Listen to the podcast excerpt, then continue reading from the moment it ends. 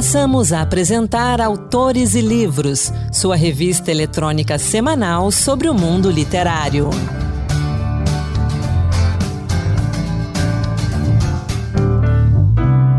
Olá, seja bem-vindo ao Autores e Livros, a revista literária da Rádio Senado. Sou Anderson Mendanha e hoje vamos falar mais uma vez de literatura infanto-juvenil, já que 18 de abril é o Dia Nacional do Livro Infantil, em homenagem ao primeiro escritor brasileiro a escrever para crianças, Monteiro Lobato, nascido nesta data em 1882. A data é uma oportunidade não só para homenagear Monteiro Lobato e sua obra, como também para celebrar a literatura infantil brasileira como um todo. É ainda uma oportunidade para se discutir a importância dessa literatura na nossa cultura e na vida de cada um de nós, para pensar nos desafios de se escrever e de se publicar livros infantis aqui no Brasil, e, é claro, para falar e divulgar boas histórias. Monteiro Lobato já dizia que um país se faz com homens e livros, mostrando a importância deles para o desenvolvimento das pessoas. E é essa a importância da leitura e dos livros para as crianças. O livro infantil é um lugar de sonho, fantasia, reflexão e também realidade. Os livros estimulam a criatividade e a imaginação. A leitura possibilita que se entenda melhor o mundo, a literatura leva conhecimento. E assim, a criança cresce como pessoa. Então, que todos nós, pais, educadores, leitores, possamos sempre incentivar a leitura e a literatura. O Autores e Livros conversou com o escritor Jorge Fernando dos Santos, autor premiado de mais de 40 livros em vários gêneros, incluindo de literatura infantil, sobre como os livros ainda são fundamentais nos dias de hoje. Para ele, a leitura traz informação e uma maior compreensão das coisas. Olha, eu acho que a leitura ela tem aspectos importantes na vida humana. Você sabe que as pessoas alfabetizadas e que exercem né, o conhecimento da leitura, elas são melhor informadas, elas têm mais compreensão das coisas, elas são mais consoladas, de certa maneira, pelo conhecimento. Então, eu acho que a leitura, o dom da leitura e a prática da leitura é sempre importante para a formação do ser humano, em qualquer tempo, em qualquer idade. É, eu sempre digo que a leitura é, um, é uma porta de libertação, né? Você passa a pensar melhor com a sua própria cabeça, a conceber suas próprias ideias, a compreender melhor o mundo à sua volta. Para Jorge Fernando, o livro ainda tem o seu espaço na vida das crianças e adolescentes, mesmo no mundo cheio de opções dos dias de hoje, pois a leitura é fundamental e o livro é a materialização da civilização. O conhecimento vem através dos livros, não é? Não bastaria a informação passada pelo professor ou por outros meios eletrônicos de informação. Eu acho que a leitura é fundamental. Eu costumo dizer que eu tenho muita pena de quem não gosta de ler. O livro ele abre para você perspectivas que outras mídias não abrem. E eu, quando eu digo livro, eu falo o livro independentemente da sua plataforma. Eu, por exemplo, uso muito o livro eletrônico. Eu adotei o Kindle há uns cinco anos e não abro mão do Kindle. É muito fácil ler o livro eletrônico, muito prático, muito leve. Você não precisa ter grande espaço para guardar livros, né? é um espaço virtual. Então você vai colecionando uma biblioteca eletrônica. É, a leitura é fundamental para que as pessoas conheçam a si mesmas e conheçam o mundo ao seu redor. Então eu acredito que através do livro, através da leitura, vem o conhecimento. Então, por mais é, que uma pessoa domine determinada técnica, é, é no livro que ela vai buscar o, o conhecimento dessa técnica. Por exemplo, é um especialista em computador, ele certamente vai ter que ler para aprender o que ele sabe. Independentemente da plataforma, ele vai ler livros. Né? Então, o livro eu acho que sempre vai ser presente, até porque o livro é assim a, a materialização daquilo que a gente chama de civilidade, de civilização. O homem alcança a civilização quando ele domina a escrita e a leitura, a partir da Mesopotâmia, né? É, tudo isso vai, vem evoluindo a partir da escrita e da leitura, e o legado que se passa de gerações a gerações. Não é à toa que as principais religiões do mundo, sobretudo o cristianismo, o judaísmo, o islamismo, têm como base o livro, né, onde está registrado todo o conhecimento de gerações em torno dos mitos, da cultura, da religião, da filosofia de vida desses povos. Então, o livro eu acho que sempre será presente, independentemente da plataforma. Entre as obras de Jorge Fernando, eu destaco O Menino e a Rolinha, Camaleão Azul, O Rei da Rua e Palmeira Seca, ganhador do prêmio Guimarães Rosa de Romance, adaptado para o teatro e também para a TV. Palmeira Seca, cuja última edição foi publicada pela atual editora, é uma história forte, repleta de emoções controversas, que conta a saga de uma família do interior de Minas Gerais. O velho patriarca Durval rememora seu passado e desvenda ao leitor as raízes de uma tradição que se inicia à época dos bandeirantes e séculos depois tem seu final marcado por trágicos acontecimentos. De Jorge Fernando eu destaco também No Clarão das Águas, publicado pela Paulus e que traz ilustrações de Ana Raquel. O livro narra a história de Francisco e Eduardo e de sua amizade e cumplicidade como avô e neto. O primeiro já está de partida, sente-se fraco e curte as dores de cotovelo ouvindo samba canção. O outro mal acabou de chegar, esbanja saúde e vivacidade e adora rock. De repente, ambos descobrem que tem muito a aprender um com o outro, pois a vida é uma troca constante e só faz sentido quando é solidária. Francisco foi tropeiro na infância e seu último desejo é rever as terras e as águas daquele tempo. O que ele não contava, no entanto, é que Eduardo o acompanhasse na aventura. Na semana que vem, a gente acompanha um pouco mais dessa conversa com Jorge Fernando dos Santos. Entrevista. O Dia Nacional do Livro Infantil, comemorado em 18 de abril, homenageia a data de nascimento de Monteiro Lobato, autor de mais de 50 livros que mexeram, como ninguém, com o imaginário de crianças e jovens de todo o Brasil e também pelo mundo. E neste 18 de abril, a Paulus Editora lança Lobato na Escola, em dois volumes, livros que trazem um roteiro de leitura da obra infantil, juvenil e dos contos do autor, para falar desse lançamento, aqui no Autores e Livros, a gente conversa agora com uma das maiores especialistas em Monteiro Lobato, a professora Milena Ribeiro Martins, do programa de pós-graduação em Letras da Universidade Federal do Paraná, na área de estudos literários e uma das autoras de Lobato na Escola. Professora, bem-vinda ao Autores e Livros. Muito obrigada, Anderson. Professora, fala um pouquinho dessa obra para a gente, Lobato na Escola, como é que uhum. esses roteiros devem ser usados, o que eles são? Muito bem. Esse Lobato na Escola são dois livros publicados, que vão ser publicados agora, vão ser lançados agora no dia 18 pela editora Paulus. Eles são livros escritos por três pessoas. Por mim, que sou professora da Federal do Paraná, pelo Luiz Camargo, que é, ele foi editor de livros, ele é aposentado, escritor, ilustrador, e pela Kátia Chiaradia, que também é professora de literatura. Então, somos três é, pesquisadores da obra de Monteiro Lobato. Todos nós fomos orientados pela professora Marisa Lajolo, que também é uma grande estudiosa da obra de Lobato. Esses dois livros tratam de diferentes textos do Monteiro Lobato. O volume 1 é dedicado à obra infantil. Então, nós analisamos três livros do Lobato: Renações de Narizinho, Caçadas de Pedrinho e A Chave do Tamanho. E o livro número 2 é dedicado aos contos do Lobato, e nós analisamos alguns contos de cada um dos livros de contos do autor.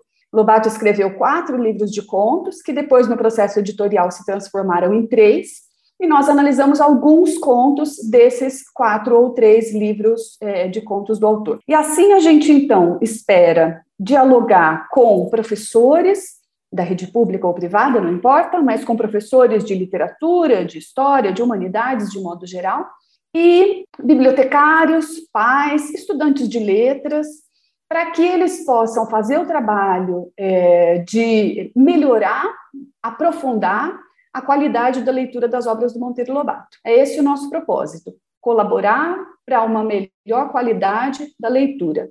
E a gente se fundamentou nos dois livros em princípios educacionais que estão na BNCC, eles não são exclusivos da BNCC, eles já atravessavam outros é, documentos educacionais, outros princípios, inclusive éticos, da educação, do ensino de literatura, mas eles estão presentes na Base Nacional Comum Curricular. Os jovens, as crianças, ou seja, todos nós leitores, a gente precisa aprender a ler melhor esses autores mais antigos, esses autores clássicos como Monteiro Lobato, é os seus livros também, a senhora falou que servem também para os pais. Como é que os pais podem trabalhar essas leituras em casa? Quando a gente lê um livro sozinho, a gente é, por mais que sejam, sejamos leitores críticos, bem formados, eu estou pensando nos pais das, dos leitores crianças, é, nós temos acesso a uma camada de significação do texto. E quando dialogamos com textos críticos, nós acessamos outras camadas desses textos literários que são densos, que são ricos, como o texto do Monteiro Lobato. Então, é, os pais de crianças que queiram ler com seus filhos ou para seus filhos as obras do Monteiro Lobato vão encontrar no livro Lobato na Escola, especialmente no volume 1, dedicado à obra infantil, os pais vão encontrar o diálogo conosco. Então, em diálogo com especialistas da obra do Monteiro Lobato, pais, professores, bibliotecários podem aprofundar o seu nível de leitura e, assim, propiciar melhores leituras para os seus é, filhos, alunos, colegas, etc. A leitura não se faz sozinha. Um texto literário é tecido por muitos fios e ele tem várias camadas de significação, e nós, então, buscamos evidenciar alguns desses significados, algumas das sutilezas e belezas do texto. É isso que faz, então, o nosso trabalho de análise. Ou essa é a nossa, é a maneira como eu enxergo o nosso trabalho de análise.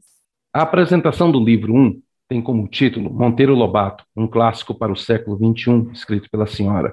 Como ler as obras de Monteiro Lobato nos dias de hoje? A senhora acha que as crianças dos dias de hoje, com tanta tecnologia a seu dispor, ainda se encantam pelos personagens de Monteiro Lobato, do sítio do Pica-Pau Amarelo?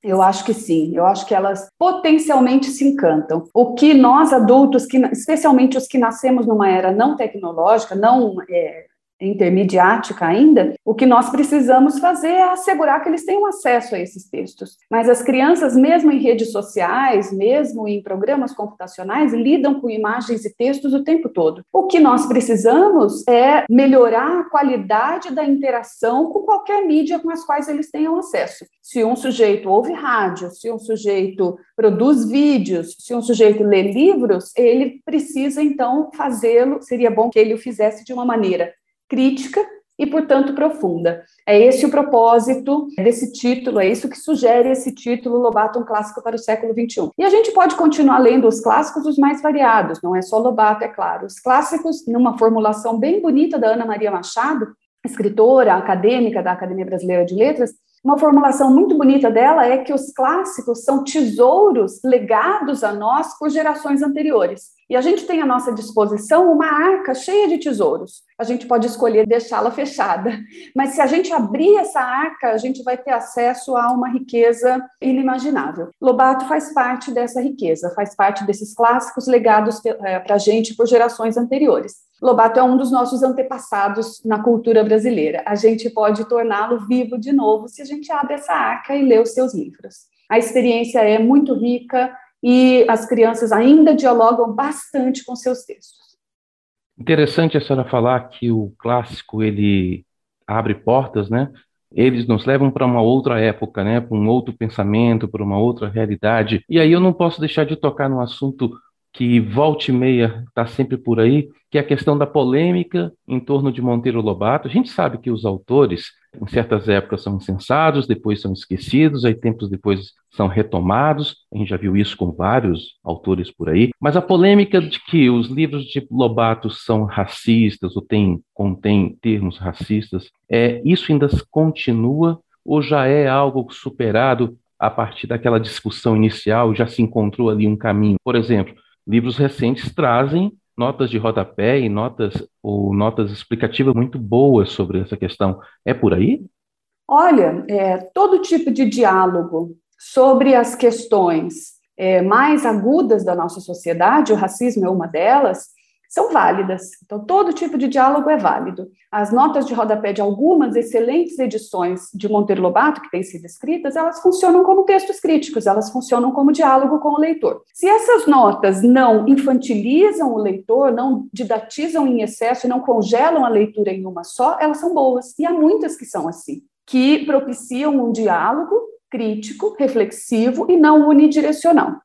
Então, elas são muito boas, sim. É, o racismo é parte da nossa história e é, ele não vai ser apagado. As diferenças culturais não vão ser apagadas. Nós não podemos colocar, eu estou falando de duas coisas diferentes, racismo uhum. e diferenças culturais.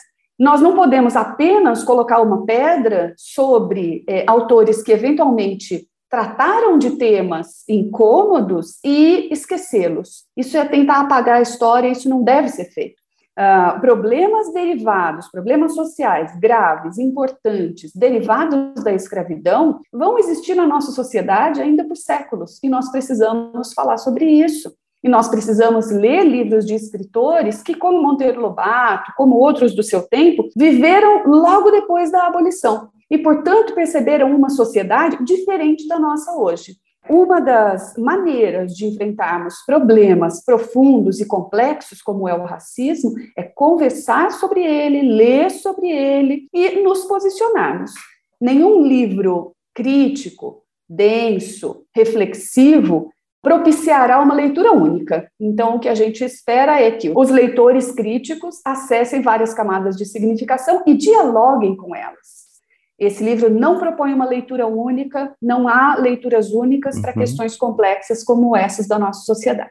Por isso que são importantes esses livros, né? Esse, esses roteiros que a gente encontra, não só sobre esses dois lançamentos, mas outros livros que a gente encontra por aí, para que a gente é. possa compreender melhor essas leituras, certo? É, certo. Então, toda a compreensão maior que a gente tiver do contexto em que as obras foram produzidas e das consequências dessas obras também, quer dizer, o contexto do passado e o contexto do presente, nos faz, nos torna melhores leitores. E, em última instância, nos faz viver mais intensamente essa nossa vida que é tão curta, tão breve, é só uma pequena passagem pelo planeta. No livro 2, o livro 2 traz análise de vários contos, se não me engano, nove. Qual dentre eles a senhora daria um destaque maior? Ai, tem tantos contos bons ali. O que gera mais polêmica, é, o que gerou mais polêmica no passado foi o conto Negrinha. Uh, mas ele não é o único, ele está no capítulo 5 do livro. Ele não é o único de que tratamos ali. Nossa, tem tanta coisa boa. No conto Mata-Pau, trata-se de violência, de crime de um filho contra pai e mãe. Uh, tem, ah, sim, a gente faz ali, Anderson, uma variedade de análises de gêneros diferentes também dentro uhum. dos contos. Então é difícil selecionar um só, mas Negrinha está entre os meus favoritos. Uh, eu tenho, eu tenho uma, uma boa surpresa, assim, eu fiquei muito feliz com o resultado também da análise feita pelo Luiz Camargo a respeito do Contos Negros, porque é um conto meio que deixado de lado na produção do Lobato, porque ele é muito longo. Ele foi publicado inicialmente como uma novela. Então, porque ele está num livro de contos mais curtos, ele acaba sendo deixado de lado. É uma análise lindíssima, é um conto que traz algumas heranças ainda de representações românticas, mas mostra num personagem negro, um preto velho, a pujança, a vivência de uma escravidão que não se acabou. Depois uhum. do fim da escravidão, ele ainda trata homens brancos viajantes como se fossem seus senhores. É um conto muito forte, a análise do Luiz ficou muito bonita. Então, talvez eu recomende esse, Os Negros. O subtítulo do livro é do, do, da análise é Desnudamento do mito do Senhor Benevolente. É todo muito bonito. Aproveitando a presença da senhora aqui, eu pergunto como é que a senhora viu a entrada dos textos de Monteiro Lobato em domínio público. Ah, teve muita coisa boa lançada, né? Mas também teve muita coisa que se aproveitou do momento. Como é que a senhora vê esses lançamentos atualmente?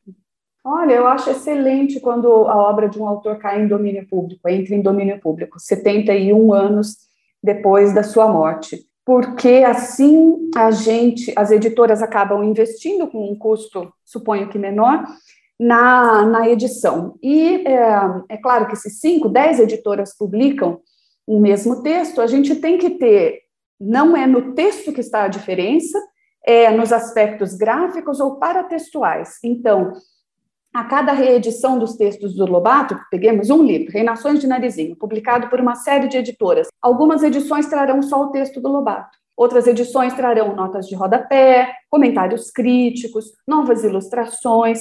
Todo esse aparato que envolve o texto literário, não apenas o texto do Lobato, mas tudo isso que o envolve e nos faz ler melhor, é uma maneira de ampliar o seu significado. Então, só as novas ilustrações, comparando ilustrações de editoras diferentes, são novas leituras da obra. Essas novas leituras da obra potencialmente a enriquecem. É claro que algumas edições são o texto cru, sem grandes revisões, sem atualização é, adequada da ortografia, por exemplo. Então, é bom que o leitor, se ele tiver condições, possa comparar, vá a uma livraria e possa comparar diferentes edições. Mas é também um recurso de democratização do acesso. Então, uhum. mesmo que eu escolha comprar uma edição muito baratinha, mesmo que eu leia na biblioteca, isso que é essencial, que os livros existam nas bibliotecas, mesmo que eu leia na biblioteca uma edição é, sem grandes aparatos críticos, eu tenho ali um texto da maior qualidade. Claro que se eu posso ter um texto acompanhado de recursos críticos, tanto melhor. Professora Milena Ribeiro Martins, obrigado pela conversa, obrigado por estar conosco aqui no Autores e Livros, obrigado pela aula também. Imagina, Anderson, te agradeço demais, agradeço você e a Paulos por acreditarem nesse projeto. Os dois volumes de Lobato na Escola, de Milena Ribeiro Martins, Kátia Chiara Dia e Luiz Camargo, já estão disponíveis no site da Paulus Editora por R$ 44,00 cada. paulus.com.br. Lá você encontra também várias outras publicações de livros destinados às crianças e jovens. Vale a pena conferir. E agora é a hora da poesia, poesia que sempre é destaque aqui no Autores e Livros. Hoje, o Encantos Diversos fala do produtor, tradutor, crítico literário e autor de livros infantos juvenis, Carlos Felipe Moisés. Encantos Diversos Poemas que tocam. Olá, hoje no Encantos Diversos você vai conhecer um pouco da obra do paulistano Carlos Felipe Moisés, que viveu de 1942 a 2017. Além de poeta, Carlos Felipe Moisés foi professor, ensaísta, crítico literário e tradutor.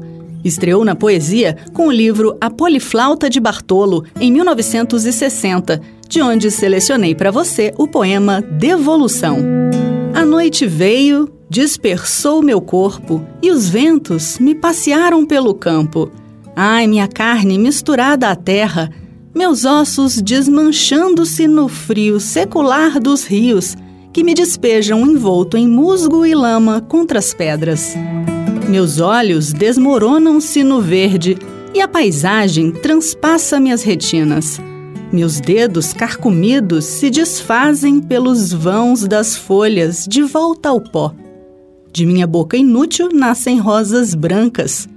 Eu chovo, eu vicejo, eu me planto, e um dia eu vou brotar por entre as pedras frias, mais puro, transformado em verde. O poema é composto por versos decassílabos, mas você sabe o que significa isso? Versos decassílabos são aqueles que possuem dez sílabas poéticas. Poeta de fundo culturalista, Carlos Felipe Moisés se caracteriza por produzir uma poesia marcada pelo lirismo, em tom frequentemente reflexivo. É o que se percebe nos versos de Tenho Tudo, do livro Círculo Imperfeito, publicado em 1978. Tenho tudo o que não quero. Perder não é senão o intervalo entre aguardar e nada ter. Que melodia é essa que povoa o espaço em meu redor? Tenho tudo, nada quero.